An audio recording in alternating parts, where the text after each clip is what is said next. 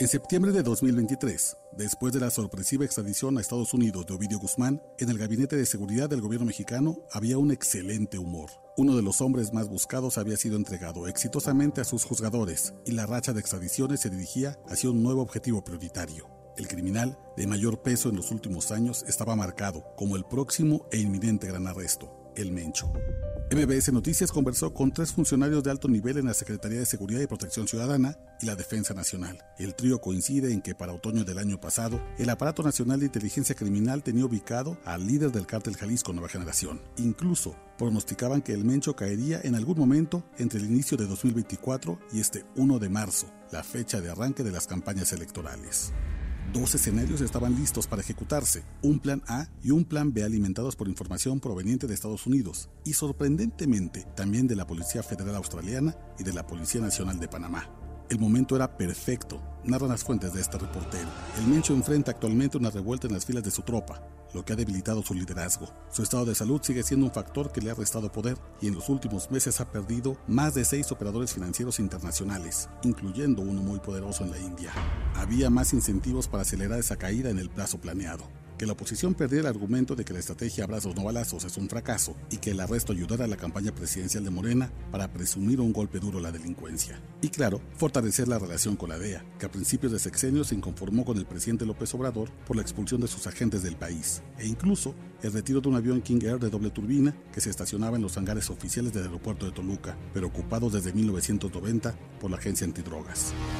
En suma, ganar, ganar y ganar parecían las condiciones idóneas para un golpe largamente esperado por ambos países. Había confianza en ambos lados de la mesa, también entendimiento de la necesidad de la cooperación binacional y ánimos para arriesgarse, pero todo se fue al caño el 30 de enero pasado. Los medios Deutsche Welle, ProPublica e Inside Crime revelaron ese martes con solo unas horas de diferencia la existencia de una investigación en Estados Unidos sobre un presunto financiamiento del crimen organizado a la campaña presidencial de López Obrador del 2006. Los tres textos tenían como origen la filtración de la DEA, que así dinamitó sus puentes con autoridades mexicanas.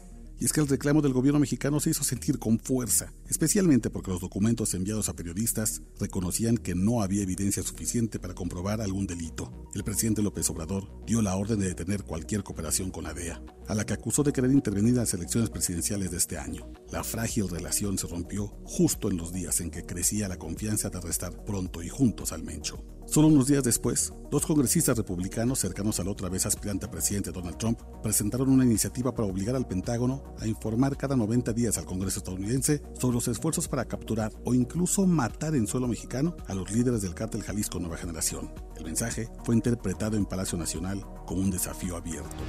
Y si alguna esperanza había de que se restituyera la relación, esta se acabó definitivamente con el reportaje del New York Times, que también usando a la DEA como fuente, planteó sin evidencia su nuevo financiamiento sucio a favor de una campaña presidencial de López Obrador, pero ahora la de 2018. Esta vez, el enojo del tabasqueño también apuntó al presidente Joe Biden. La información ha dejado de fluir.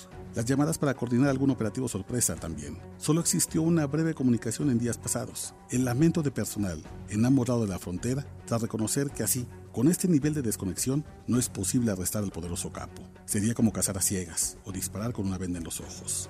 Así que, en este enredo de filtraciones, acusaciones y desencuentros, hay un claro ganador, el hombre que otra vez no es posible atrapar.